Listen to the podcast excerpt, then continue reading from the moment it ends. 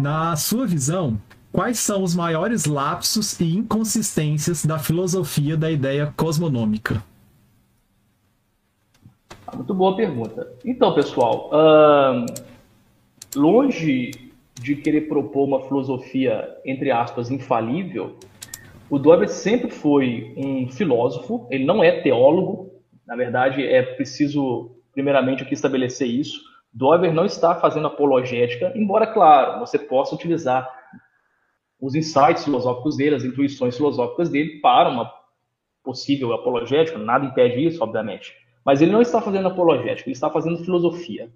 E mesmo autores que não são cristãos, mesmo autores que são, por vezes, humanistas, contrários à nossa tradição, eles reconhecem a grandeza do gênio de Doiber.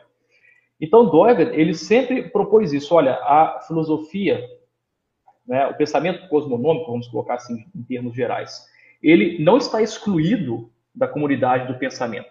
Pelo contrário, ele tem de dialogar com essa comunidade. Então, Dober nunca propôs uma filosofia que fosse, por assim dizer, excluir-se da academia. Pelo contrário, ela deveria integrar-se à academia e Dober sempre fez parte das instituições acadêmicas e estatais. É, ele também foi é, servidor público. E, portanto, uh, era uma filosofia que sempre estaria, por assim dizer, vou dizer em reconstrução, mas pelo menos né, com alterações e reformulações. Então ele próprio disse que a filosofia cosmonômica, no futuro, ele chegou a ser indagado sobre isso, no futuro ela poderia até mesmo deixar de existir, caso tivesse cumprido né, seu trabalho, vamos colocar assim, de reforma das ciências, não? ou mesmo se ela fosse achada indigna ou incorreta nos seus fundamentos. Então, primeiramente, eu gostaria só de colocar isso, por quê? Porque muitas vezes as pessoas acham que uma crítica à filosofia de Doiber implica uma crítica à própria escritura, uma crítica ao próprio pensamento cristão, uma crítica ao próprio cristianismo. Longe disso. Se eu pudesse dizer, pessoal, eu sou um fã inveterado de Doiber, mas, claro, os próprios fãs inveterados de Doiber escreveram um livrinho muito bom, que estamos para publicar também, que é o The Legacy of Hermann Doiber. Né? O Dude certamente conhece. E esse livro, pessoal, é, por assim dizer, um apanhado de insights, tá bem? De vários herdeiros da filosofia do Doiver que começam ali a propor algumas revisões em várias de suas teorias. É? Então, por exemplo, tem uh, gente propondo uma revisão no conceito de história do Doiver, tem gente propondo né, um maior aprofundamento, ou mesmo revisão também nos conceitos estéticos do Doiver, e por aí vai. Uh, esse livro foi publicado, se não me engano, em 86, né? O McIntyre, que é um canadense, um grande estudioso do Doiver, ele editou esse livro e o publicou. Então, por exemplo, uh, eu vou dizer o que eu penso e acrescentar aí, talvez, uh, alguns críticos de Doiver. Por exemplo, eu acho que o Doiver não trabalhou suficientemente com a sua alternativa à ideia de substância. Né? Ele diz que a ideia de substância, por assim dizer, né, ela, ela é problemática. E aí alguns vão dizer que talvez Doiver estivesse pensando no fato de que substância, quando você pensa em substância, você pensa num ente desmodalizado, por assim dizer. Ou seja, você acaba focando-se naquilo que é, ao passo que as coisas elas estão sempre não é, em várias dimensões, em vários aspectos, em várias funções modais. Você pode utilizar qualquer uma dessas terminologias, tá bem? Então, quando você fala substância, sim, você acaba, por assim dizer, desmodalizando, abstraindo o ente das várias dimensões, dos vários aspectos modais. Eu creio que é uma crítica interessante, mas eu, Fabrício, diria que eu acho que o Dober deveria ter explorado mais essa questão da substância, não é? da sua crítica à substância. O próprio Vollenhoven, que é seu cunhado e também um dos nomes, um dos proponentes né, da filosofia cosmonômica, ele dizia que o Doiber padecia de certo idealismo, justamente pelo fato de que ele entendia, de ele entender que tudo é sentido. Então esse é outro conceito do Doiber também bem interessante. Né? Ele prefere utilizar o termo sentido eh, em vez de substância e por isso o Vollenhoven, o seu cunhado e também uh, amigo e parceiro na formulação da filosofia cosmonômica, vai dizer que o Doiber tinha um certo pendorzinho para o idealismo. Uh, O Jonathan Chaplin também, no seu livro dele, famosíssimo, ele lançou um agora esses dias, né, Dutch? Não sei se você ficou sabendo, um sobre democracia. Uh, mas no livro dele, publicado pela editora de Notre Dame, Universidade de Notre Dame, no caso, o qual ele trata sobre a filosofia política do Doiver, um dos melhores livros, se não o melhor livro uh, sobre uma possível filosofia política, uma possível não, uma real uh, filosofia política a partir de Doiver, ele levanta algumas críticas uh, quanto aos motivos base. Tá? Eu vou dizer aqui motivos base, tá, pessoal? Porque foi a, o modo como nós, a monergismo, optamos por traduzir.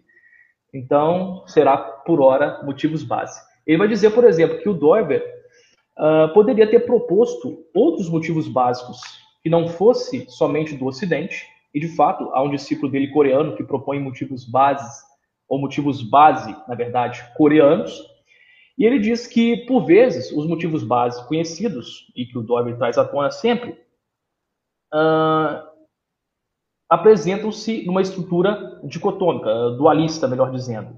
Ele diz que não, poderia haver outros motivos básicos que fossem, por assim dizer, plurifocais, com mais de dois polos.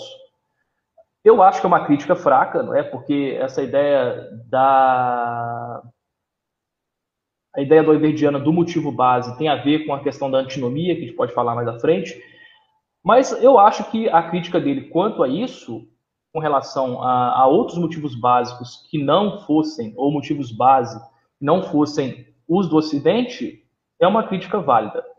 E, particularmente, pessoal, uh, eu acho que, com relação à estética, não é? Então, você também tem herdeiros do Doiber na estética. Uh, aquele, o Calvin Serveld, não é? O Calvin Serveld talvez seja o maior representante, uh, até mais, eu diria, do que o Huckmacher. O Huckmacher, sim, ele extrai conceitos, extrai intuições do Doiber, mas eu acho que quem leva com mais rigor uma filosofia estética a partir de Doiber é o Serveld.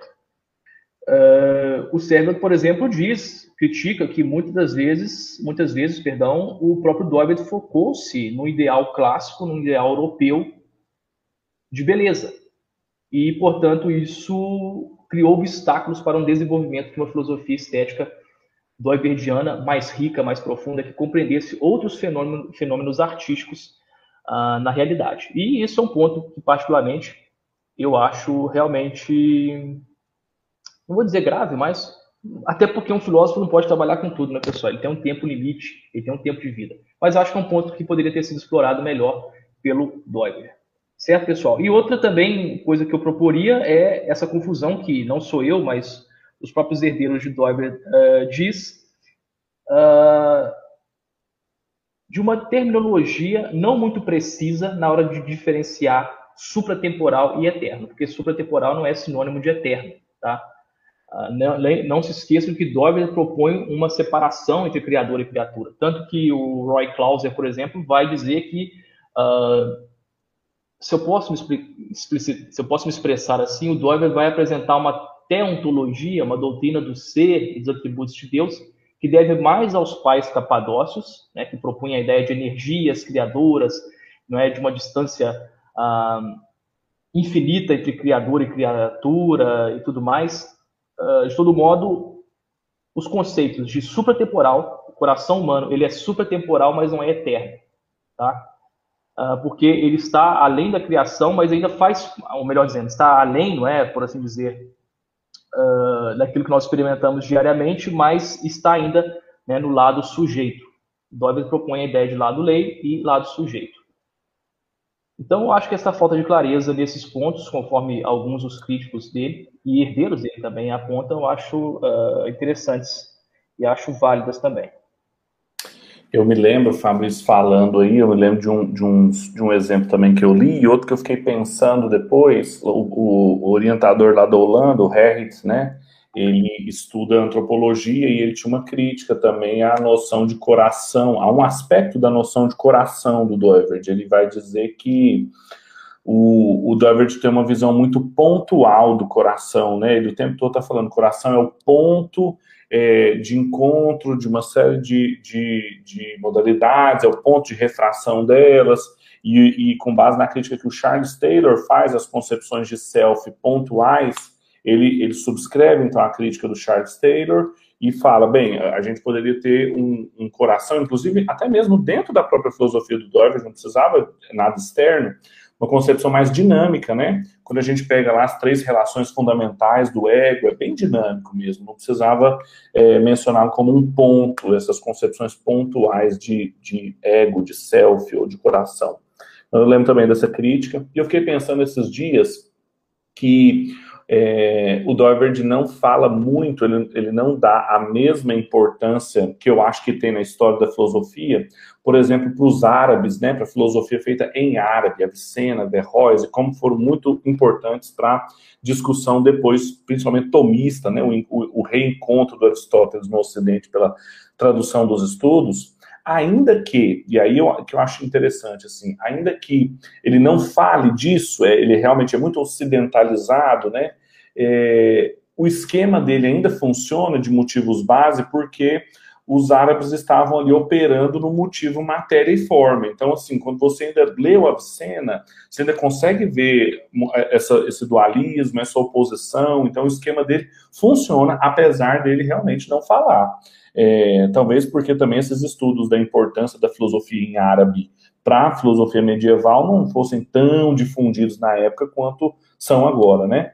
Mas, mas realmente é, uma, é, é, um outro ponto também que se poderia falar. E dá para lembrar também da, da bela discussão que ele teve com Cornelius Vantil, né, no, no, na edição feita para o Vantil, né, em homenagem a ele, que o Vantil fala que falta crítica transcendente para ele, e o Doivert fala que falta crítica transcendental para o Vantil, e os dois já estão tanto quanto velhinhos, né, e fala, é isso aí mesmo, e resta para quem vier depois fazer esse trabalho, né eu também acho interessante ali isso que o Fabrício mencionou. O Dorbert não era um teólogo, então realmente algumas expectativas que a gente tem, porque ele tangencia temas teológicos, fazem com que a gente esperasse que ele tivesse uma concepção mais detalhada de palavra de Deus, lugar da exegese e coisas do gênero, mas assim, não era preocupação dele, não era foco dele, não dava para ele falar sobre tudo.